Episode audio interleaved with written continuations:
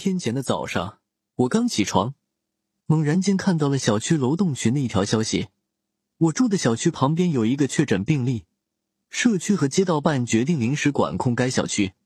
那时我的小区还没有低风险临时管控，我还可以开车去上班。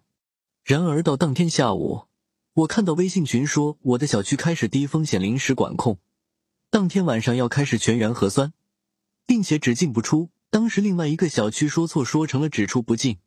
当时我立马决定跟我妈妈说，我今晚不回家了，因为我一旦回家，我月末的账务处理就做不了了。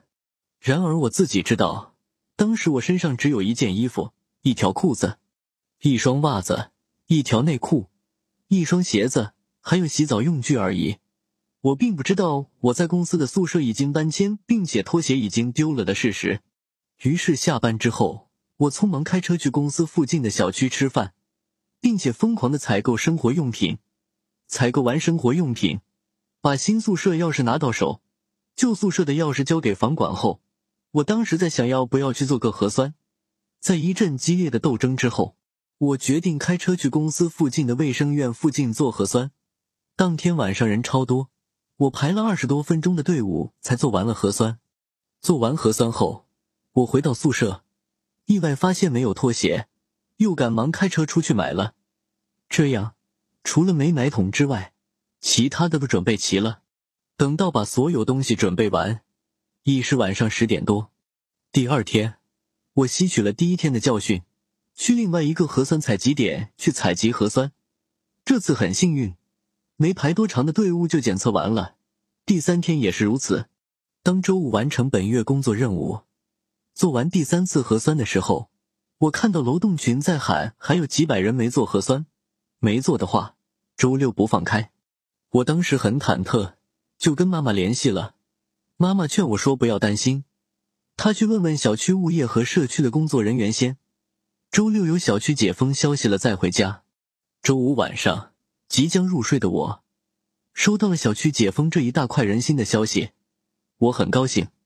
今天早上收拾行李后，就踏上了回家的路。这三天不能回家，我终于体会到自由的珍贵。自由真好。然而，对于我部门的几个同事来说，就没那么幸运了。有周五开始测核酸只进不出的，也有周五晚上开始测核酸只进不出的。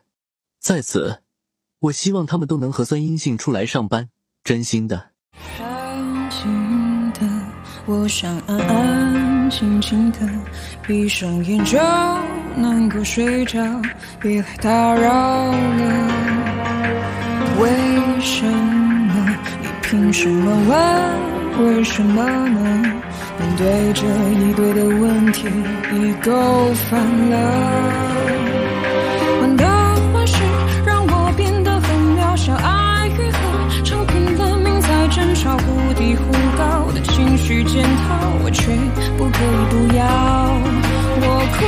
哭我笑，陷入冲突的思考，冷静也是个目标。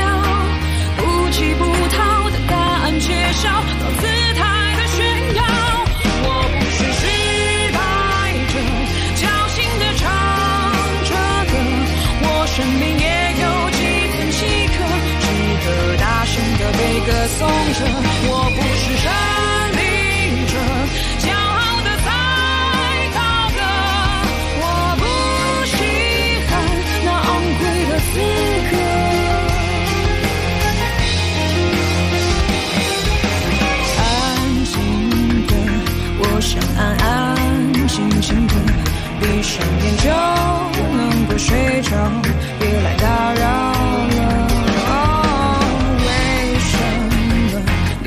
什么问？为什么呢？面对着一堆的问题，你够烦了。